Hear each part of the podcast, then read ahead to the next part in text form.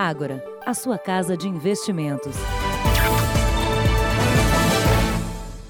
Boa noite. Autoridades paraguaias e brasileiras investigam a fuga em massa de presos de uma penitenciária no país vizinho, perto da fronteira com Mato Grosso do Sul. Até agora, apenas três foram recapturados. Os fugitivos são ligados a uma facção criminosa de São Paulo. Veja na reportagem de Leandro Estoliar. 75 presos que cumpriam pena na penitenciária regional da cidade de Pedro Juan Cabadeiro, a primeira do lado paraguaio, escaparam da prisão. A fuga aconteceu no domingo de madrugada. Segundo as autoridades paraguaias, 40 fugitivos são brasileiros, de uma facção criminosa paulista que controla o tráfico na fronteira. A nossa equipe atravessou a fronteira para o Paraguai. A gente está agora na cidade de Pedro Juan Cabadeiro, a primeira do lado paraguaio. É aqui que fica a penitenciária, de onde os presos brasileiros conseguiram fugir. Como não há um posto de fiscalização na fronteira, a chance dos prisioneiros terem fugido em direção ao Brasil é muito grande. Homens do Exército e da Polícia Paraguaia passaram o dia aqui na penitenciária onde os brasileiros cumpriam pena. Lá dentro fizeram uma varredura eles estavam atrás de armas escondidas dentro das celas. Os policiais ainda fizeram a contagem dos presos para saber se ainda havia mais algum fugitivo. Lá dentro, encontraram um túnel construído pelos próprios prisioneiros. O túnel de 15 metros de extensão foi construído na cela de número 13, do pavilhão onde os brasileiros estavam presos. Segundo os investigadores, os detentos agiram em conjunto e levaram uma semana para abrir o buraco no chão e fugir. O túnel que passa por baixo do muro da penitenciária dá acesso a essa área de mata, aqui nos fundos da cadeia. Alguns detentos usaram a passagem para fugir por essa área. Os outros teriam saído pela porta da frente. A polícia investiga se o grupo não teria usado o túnel apenas para proteger os carcereiros, que teriam recebido propina para permitir a fuga. Não se pode descartar isso? Não podemos descartar a possibilidade dos detentos terem recebido ajuda para escapar diz o chefe da investigação paraguaia. Três fugitivos foram recuperados hoje. A polícia do Paraguai realiza operações em conjunto com a polícia brasileira para tentar descobrir o paradeiro dos outros 72 prisioneiros. Veja agora outros destaques de hoje. 26 presos escapam de prisão no Acre. Regina Duarte está perto de assumir a Secretaria da Cultura. A série especial o primeiro ano da tragédia em Brumadinho.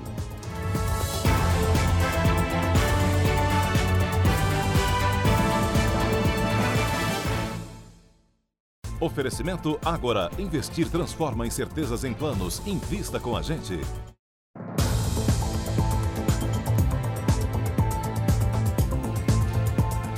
O Ministério Público do Paraguai pediu que o diretor do presídio de Pedro Juan Cabalheiro e agentes penitenciários fossem levados à polícia para dar informações. Vamos até o Paraguai, onde está o Leandro Estoliar.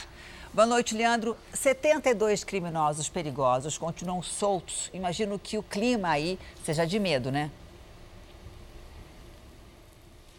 Oi, Janine, Celso, boa noite, boa noite a todos. Olha, olha, o clima é de muita apreensão aqui em Pedro Juan Cabadeiro, no Paraguai, onde nós estamos, e também em Ponta Porã, do lado brasileiro da fronteira, no Mato Grosso do Sul, local para onde os detentos podem ter fugido. As polícias brasileira e paraguaia reforçaram a segurança na fronteira para tentar encontrar esses fugitivos. Agora uma informação, o diretor aqui da penitenciária de Pedro Juan Cabadeiro, Christian Gonzalez, o chefe da segurança, Matias Baez, e mais 30 agentes penitenciários foram detidos.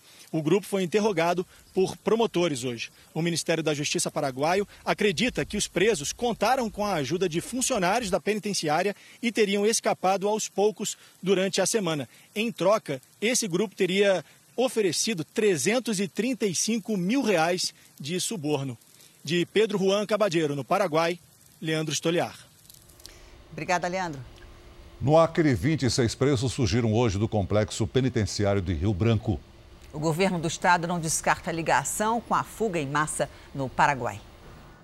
Os detentos fizeram um buraco na parede de uma das celas e, com lençóis, conseguiram pular o muro do maior presídio do Acre.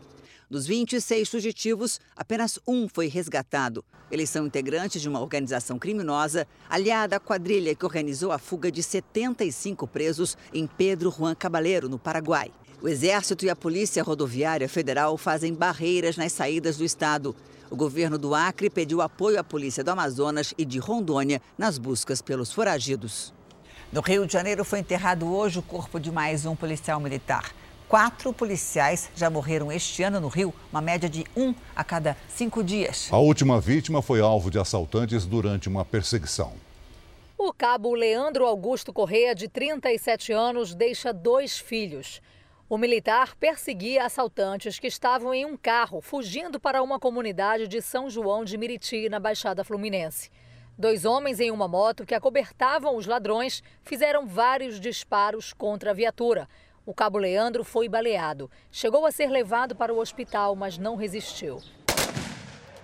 Você fica nessa situação sempre com o coração apertado, que qualquer momento pode acontecer alguma coisa. Até que onde foi minha vez. Até quando vai ser isso? Do início do ano até agora, quatro policiais morreram vítimas da violência. Nas últimas 72 horas, pelo menos 10 pessoas foram baleadas na região metropolitana do Rio. Hoje de manhã, um homem foi atingido por tiros no complexo do Alemão. Ontem, a vítima foi um menino na mesma região. Em São Gonçalo, a madrugada de sábado teve oito pessoas baleadas em dois diferentes bairros da cidade. Malu Miranda Vidal, de 25 anos, foi uma das vítimas. Ela estava em uma festa quando começou um tiroteio. Dois homens morreram no confronto. Um dos ladrões de banco mais procurados da região Nordeste foi preso em São Paulo neste fim de semana. Carlos Doberto da Silva, de 37 anos, era procurado por roubos nos estados de Pernambuco e Rio Grande do Norte. Carlos era conhecido como playboy porque gostava de ostentar um alto padrão de vida. Em 2017, quando estava foragido, foi detido num prédio de luxo em Recife. Com ele, alguns carros foram apreendidos. Segundo a polícia, o criminoso fazia parte de uma quadrilha especializada em estourar caixas eletrônicos. O assaltante foi detido na madrugada de sábado para domingo, nessa rua que fica no centro de São Paulo. Ele apresentou um documento, mas acabou admitindo que era falso e, por isso, foi preso em flagrante. Possivelmente ele estava aqui para uma prática delitiva. Não sabemos ainda se era é, nesse primeiro momento, né? se seriam ainda uma preparação para execução de um outro delito, né? ou se realmente iria executar, nós achamos por bem fazer a captura dele antes de, de qualquer outra ação criminosa. Hoje, Carlos Doberto passou por uma audiência de custódia. Ele vai permanecer detido, porque há mandados de busca contra ele em outros estados. Playboy está em prisão preventiva e foi transferido para o Centro de Detenção Provisória de Pinheiros. O governo de Angola prometeu usar todos os meios possíveis para forçar o retorno ao país de Isabel dos Santos, a filha mais velha do ex-presidente José Eduardo dos Santos. Ela é a mulher mais rica da África e teria construído um império baseado em corrupção e na exploração do país. A fortuna de Isabel dos Santos é estimada em 12 bilhões de reais. Documentos divulgados agora mostram que ela enriqueceu com esquemas financeiros suspeitos com empresas de energia, varejo, telecomunicações e bancos. O marido de Isabel, o congolês Sindika Dokolo, comandava as operações junto com ela. E para despistar as autoridades, o casal usava uma vasta rede de colaboradores em outros países a suspeita de que 400 empresas de 60 países participaram do esquema. Algumas delas aqui dos Estados Unidos atuaram como conselheiras, assumiram a contabilidade e o pagamento de impostos das empresas de Isabel dos Santos e ainda desviaram recursos para o exterior. A Promotoria Pública de Angola congelou os bens de Isabel e do marido no país. O vazamento dos documentos recebeu o nome de Luanda Leaks. São mais de 715 mil arquivos com trocas de e-mails, projetos, mapas e demonstrativos de operações. O Consórcio Internacional dos Jornalistas Investigativos, que tem representantes de empresas de comunicação de vários países, analisou os documentos.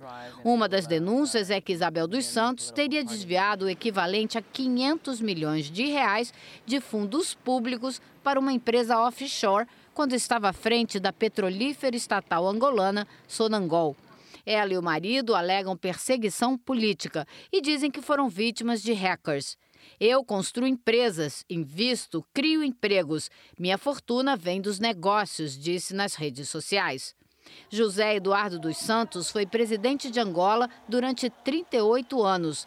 Quando deixou o poder em 2017, a filha dele, Isabel, deixou Angola e passou a viver em Londres e Dubai. O atual governo angolano anunciou que vai usar todos os mecanismos internacionais disponíveis para repatriar Isabel dos Santos, como parte do esforço de combate à corrupção no país. A construtora Odebrecht confessou que usou dinheiro brasileiro para repassar propina ao ex-presidente da Angola, José Eduardo dos Santos. Ele teria usado as empresas da filha, Isabel dos Santos, para lavar o dinheiro. O esquema também teria pago campanhas eleitorais e palestras do ex-presidente Lula na África.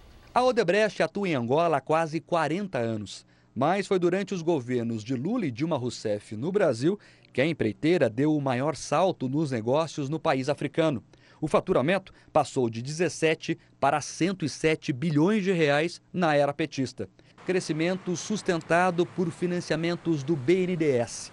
Segundo a Procuradoria-Geral da República, há indícios de crimes cometidos contra o BNDES, que abriu uma linha de crédito exclusiva para Angola de 1 bilhão de dólares, cerca de 4 bilhões e meio de reais.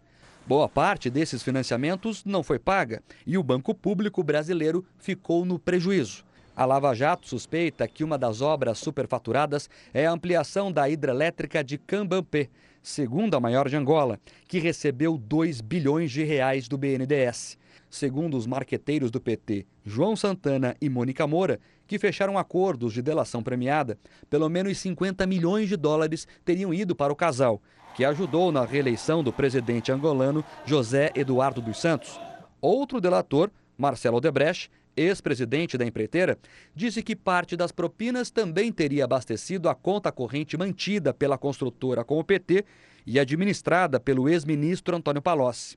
Neste meio, entregue pelo próprio Marcelo Odebrecht, um dos diretores da empreiteira pede autorização a ele para retirar 30 milhões de reais do italiano, apelido de Palocci, dos negócios em Angola. Em troca, a cúpula petista ajudaria a empreiteira a fechar mais contratos no país. Em outro e-mail, Marcelo conversa com Branislav Kontik, braço direito do então ministro da Fazenda, pedindo para reforçar com Palocci um convite a Carlos Feijó, ex-chefe da Casa Civil de Angola, para vir ao Brasil e retomar conversas político-estratégicas de alto nível entre os dois governos. A visita do braço direito de José Eduardo dos Santos ao Brasil não aconteceu. Mas Aldebrecht achou outro caminho para destravar pagamentos do governo de Angola para a empreiteira. A solução foi levar o ex-presidente Lula até o país africano. Neste e-mail, Marcelo combina os assuntos que iriam abordar em uma reunião com Lula, incluindo uma palestra em Angola. Dias depois, Clara Ante, funcionária do Instituto Lula, negociou a data da palestra diretamente com Emílio Debrecht, dono da construtora. A palestra realmente ocorreu em maio de 2014. Lula recebeu 200 mil reais da Odebrecht para comparecer ao evento. Segundo Alexandrino Alencar, um dos delatores da empreiteira, o ex-presidente petista se encontrou com o presidente da Angola, junto com Emílio Odebrecht. E isso fez com que pagamentos em atraso fossem quitados. A assessoria de Lula disse que o ex-presidente realizou palestras para mais de 40 empresas e que todas foram feitas legalmente. Odebrecht informou que colabora com a justiça. O mergulho em águas rasas é uma das principais causas de lesão na medula e o problema aumenta no verão. Nesse fim de semana, um homem mergulhou no pier do Porto da Barra, a praia mais frequentada de Salvador. Ele bateu a cabeça numa pedra e morreu. O mar calmo do Porto da Barra faz um convite ao mergulho. Aqui, jovens se divertem pulando na água cristalina. Se jogam sem medo. Porque a sensação é muito boa. Mas nem todo mergulho acaba bem. Neste domingo, um homem de 25 anos morreu após se jogar na água. Ele mergulhou e não retornou à superfície. A profundidade neste trecho onde os banhistas pulam varia de acordo com a maré mas não há nenhum alerta sobre os riscos. Mergulhos em águas rasas são a quarta maior causa de lesão na medula no Brasil. No verão, passam a ser a segunda causa, de acordo com a Sociedade Brasileira de Ortopedia e Traumatologia. E não é só nas praias que mora o perigo. Em Pirenópolis, no interior de Goiás, muitos turistas visitam a Cachoeira do Abade, tradicional ponto turístico da cidade. A maioria ignora o perigo. A pessoa não tem conhecimento muito bem do local, aí mergulha né, e bate a cabeça ali numa pedra ali, tá, tá raso o local e tudo, né? Segundo o Ministério da Saúde, entre 2018 e 2019, foram registrados mais de 19 mil procedimentos no SUS relacionados à lesão medular. Neste mesmo período, foram realizadas mais de 9 mil cirurgias. Estudante de fisioterapia, Kaique sabe dos riscos de ter uma lesão cervical por conta desse tipo de mergulho. Ainda assim, não deixa a diversão de lado. Me preocupo já porque eu pulo há muito tempo, mas para quem está chegando agora tem que ser penalizado se você não é do local, você toma cuidado no pular de cabeça, procurar sempre informação de quem já pula ali com frequência. Veja a seguir: Regina Duarte encontra Bolsonaro e está perto da Secretaria da Cultura. E na série especial, parentes se recusam a enterrar restos mortais de vítimas de Brumadinho um ano depois da tragédia.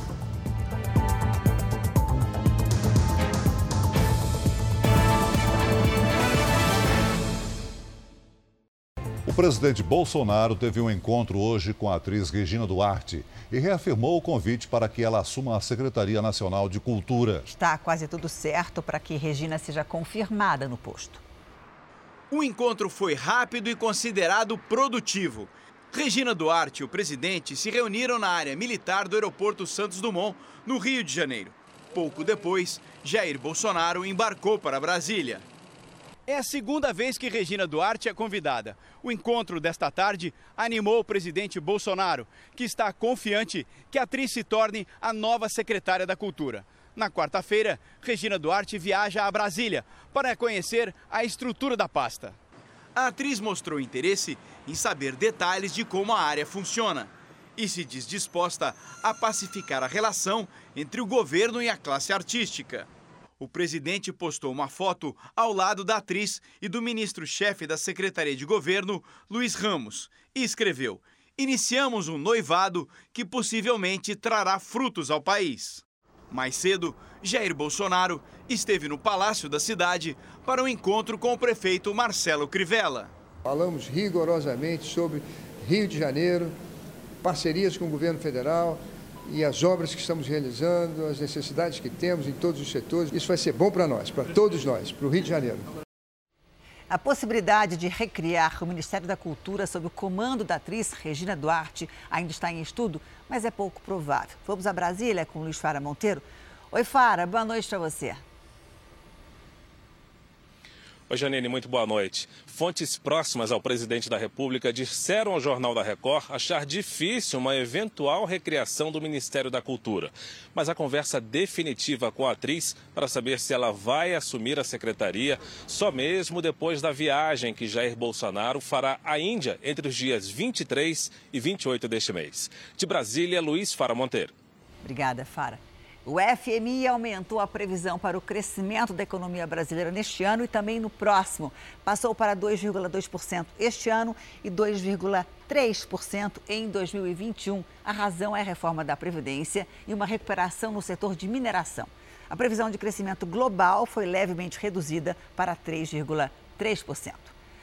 A seguir, as chuvas de verão castigam o estado de Minas Gerais. E na série especial, o drama das famílias de Brumadinho que não aceitam enterrar apenas fragmentos dos corpos dos parentes.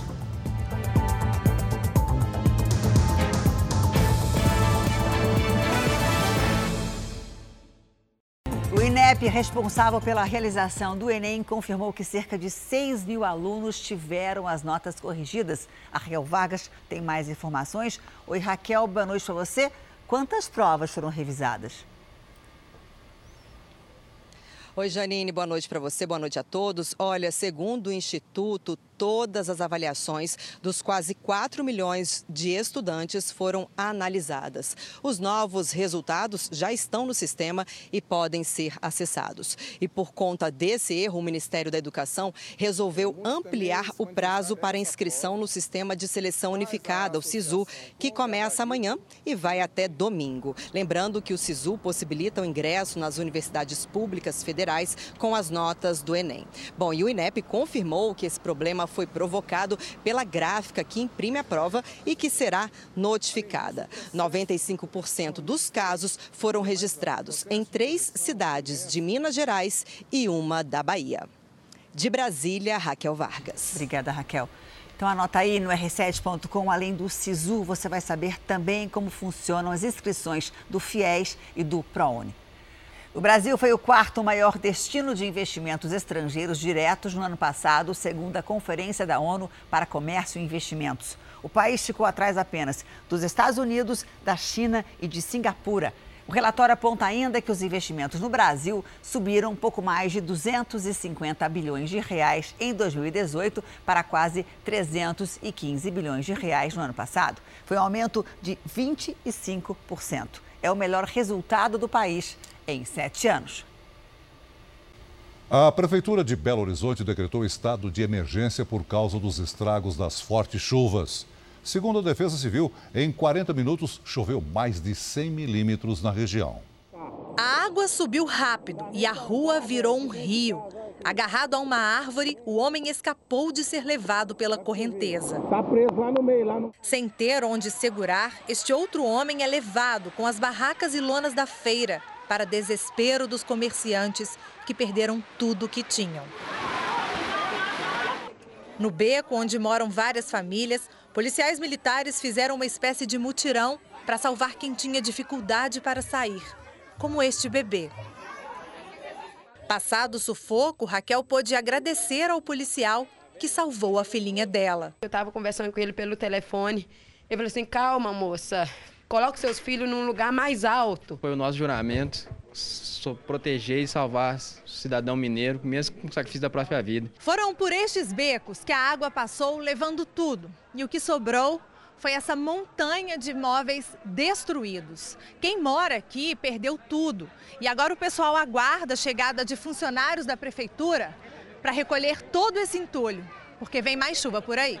No quarto, que virou um amontoado de lixo, o filho de Dona Lúcia, que é cadeirante, quase morreu. Meu esposo pedindo socorro lá no portão, seguro no portão com medo da água carregar ele. Eu falei, ô Gil, vamos descer que você vai, nós vamos morrer afogado. A foto mostra duas crianças de dois meses e três anos em cima de um guarda-roupa. Foi assim que Caroline salvou os filhos durante a enchente. Eu já tinha mandado mensagem para todo mundo, despedindo de todo mundo que eu achei que eu ia morrer. As famílias fecharam a avenida para pedir obras de prevenção. O tráfego foi liberado e um morador gravou um policial jogando entulho no mesmo rio que havia transbordado na noite passada. A Polícia Militar de Minas Gerais informou que o comportamento do policial que acabamos de mostrar é um caso isolado. Ele ainda não foi identificado. Será que os temporais vão continuar nessa semana na região sudeste? Oi, Lidiane, boa noite para você. Sim ou não?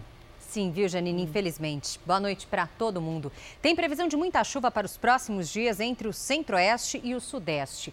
Amanhã a chuva mais pesada vai cair entre Goiás e o Espírito Santo. Uma circulação de ventos no oceano funciona como um exaustor. Esses ventos puxam a umidade e aumentam a fabricação de nuvens de chuva. Com o solo encharcado, o perigo é ainda maior para novos alagamentos, deslizamentos e transbordamentos. Lidiane, impressão minha ou esse verão está menos quente na região sudeste do que o ano passado? Não é impressão não, viu, Janine? Em relação ao verão passado, sim, mas em grande parte do Brasil está tudo dentro do normal. Depois de cinco anos, podemos dizer que este é um verão puro, ou seja, sem El Ninho e Laninha, que aumenta ou diminui a temperatura dos oceanos e reflete na quantidade de chuva e calor. Esse verão puro tem temperaturas bem altas no sul. Faz 27 graus em Curitiba e Florianópolis e até 36 em Porto Alegre. Com esse calor todo, a umidade do solo fica muito baixa e a estiagem no Rio Grande do Sul piora. Já são mais de 70 municípios em situação de emergência. Amanhã o tempo fica firme entre Mato Grosso do Sul e São Paulo, Roraima e Amapá. Vitória está bem perto de bater a quantidade de chuva para o mês, mas só esta semana todo esse volume pode cair de novo. Amanhã faz 27 graus. Em Belo Horizonte e Goiânia, atenção para mais temporais. Máximas de 27 e 29 graus. Na região norte, chove forte em Belém, com 31 graus. E em São Paulo, vamos ter mais um dia abafado, com chance de garoa. Máxima de 27. Volta amanhã. Boa Obrigada, noite. Lidiane. Boa noite para você. A semana em que a tragédia em Brumadinho completa um ano começou com um protesto em Minas Gerais. Cerca de 350 manifestantes carregaram faixas e cartazes com mensagens contra a Vale. A marcha saiu de Belo Horizonte e deverá passar por três cidades até chegar a Brumadinho. O rompimento da barragem, em 25 de janeiro do ano passado, matou 259 pessoas. 11 ainda estão desaparecidas. Um ano depois da tragédia de Brumadinho, uma situação inédita mobiliza polícia, Ministério Público e Justiça. Como identificar e o que fazer com fragmentos de tantas vítimas encontrados todos os meses sob a lama? Muitos são de pessoas que já foram até enterradas. Já alguns dos mortos ainda não tiveram sepultamento. E as famílias vivem um drama porque esperam enterrar os corpos dos parentes inteiros. Veja agora na série de reportagens especiais do Jornal da Record.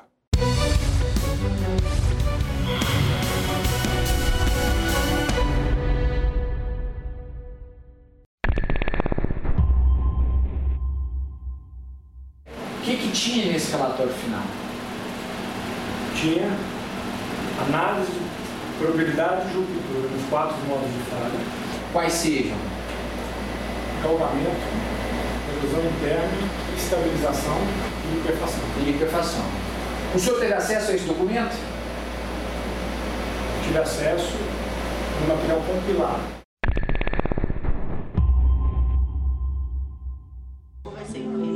A vida presa à dor das lembranças. A imagem que eu tenho dele é o esposo, o pai, brincalhão, conversando dentro de casa. Ele chegando do serviço, e ia onde eu tivesse para me, me dar um beijo, para me abraçar. Pela primeira vez, Ana Cláudia vai falar sobre o crime que tirou a vida do primeiro e único amor. Era ele aqui? Era. Isso aqui foi quando a gente casou no civil. A gente tirou essa foto. O motorista João Marcos, 46 anos, trabalhava numa empresa terceirizada que prestava serviço para Vale na hora em que a barragem ruiu.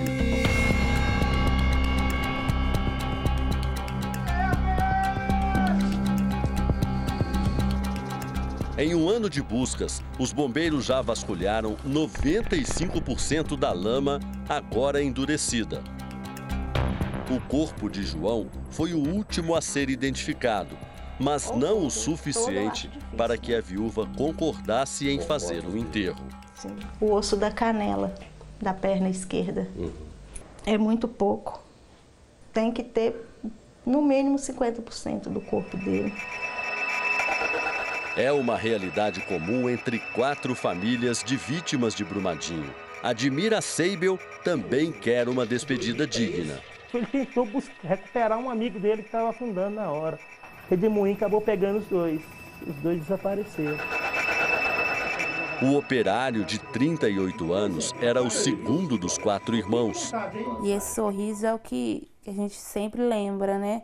Que ele era muito alegre, sempre animava a turma. Do corpo acharam apenas os pés, a cerca de 4 quilômetros da barragem que se rompeu muito pouco, né? Assim, um homem de 1,80m, sem contar dois segmentos, não representa nem 5% do corpo dele. Não tem como fazer sepultamento, não. Mas se você for inteiro para lá, você tem que me entregar ele inteiro. Aí. Até agora, nenhum corpo foi encontrado inteiro sob os escombros. Densa e pesada, A lama escorreu por aqueles vales a 80 km por hora e despedaçou quem encontrou pela frente. Com um número inesperado e tão grande de mortes, foi preciso abrir covas de última hora.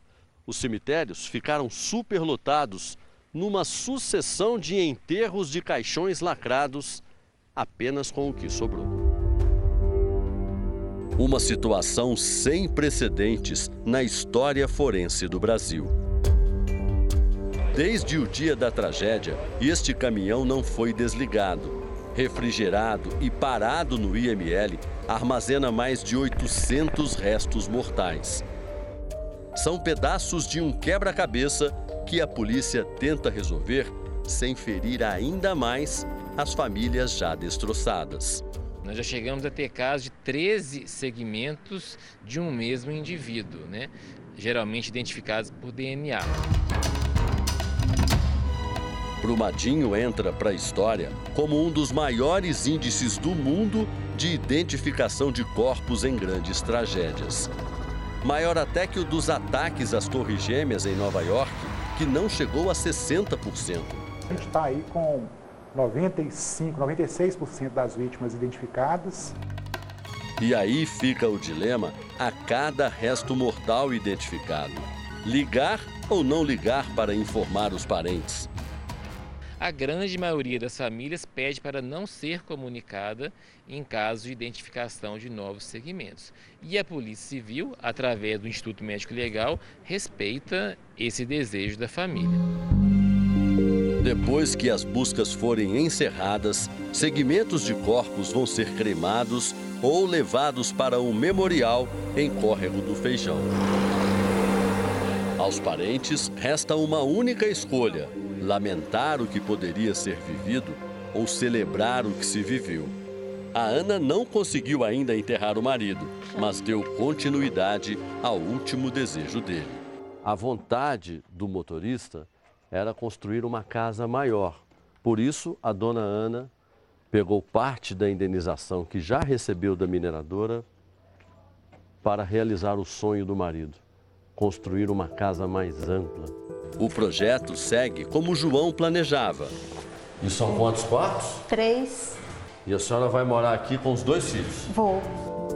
Uma casa grande para corações vazios e apertados. Já há um ano se passou e a ferida ainda está aberta. E enquanto eu não conseguir enterrar ele, acho que vai continuar aberto. Eu conversei sobre essa série especial com o repórter Luiz Gustavo e também com a editora Camila Moraes. Você pode ver no r7.com e nas redes sociais do JR. O Jornal da Record termina aqui. A edição de hoje na íntegra e também a nossa versão em podcast estão no Play Plus e em todas as nossas plataformas digitais. E à meia-noite e meia tem mais Jornal da Record com o Sérgio Aguiar. Fica agora com a novela Amor Sem Igual. Boa noite para você. Boa noite e até amanhã.